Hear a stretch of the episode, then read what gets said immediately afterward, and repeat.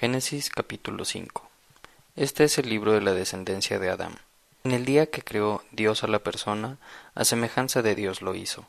Varón y mujer los creó, los bendijo y llamó el nombre de ellos Adán en el día que fueron creados.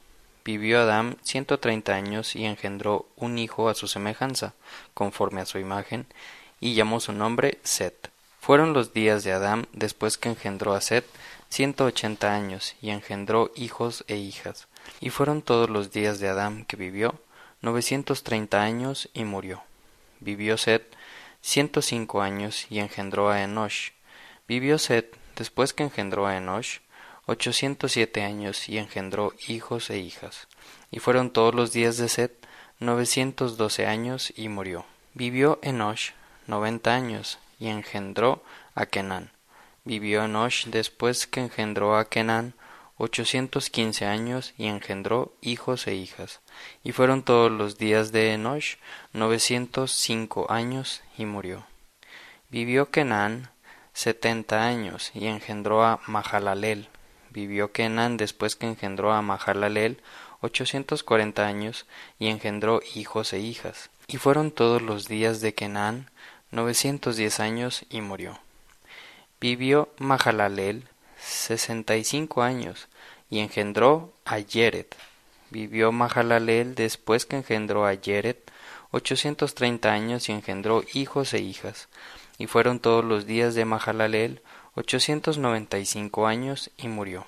Vivió Yeret ciento sesenta y dos años y engendró a Hanoch.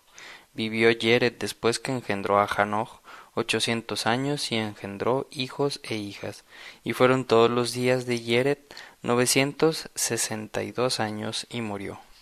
Vivió Hanoch sesenta y cinco años y engendró a Matusalech, y se condujo Hanoch con temor a Dios después que engendró a Matusalech trescientos años y engendró hijos e hijas, y fueron todos los días de Hanoch trescientos sesenta y cinco años. Se condujo Hanoch con temor a Dios, y desapareció porque se lo llevó Dios. Vivió Matushalech ciento ochenta y siete años y engendró a Lemech.